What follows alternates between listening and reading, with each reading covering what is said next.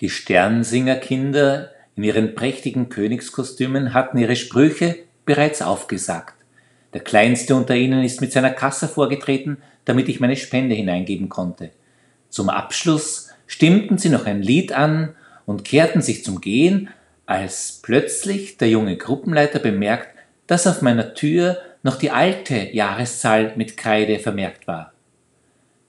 Betont höflich fragt er mich, Georg, sollen wir dir auch noch deinen Haussegen verbessern?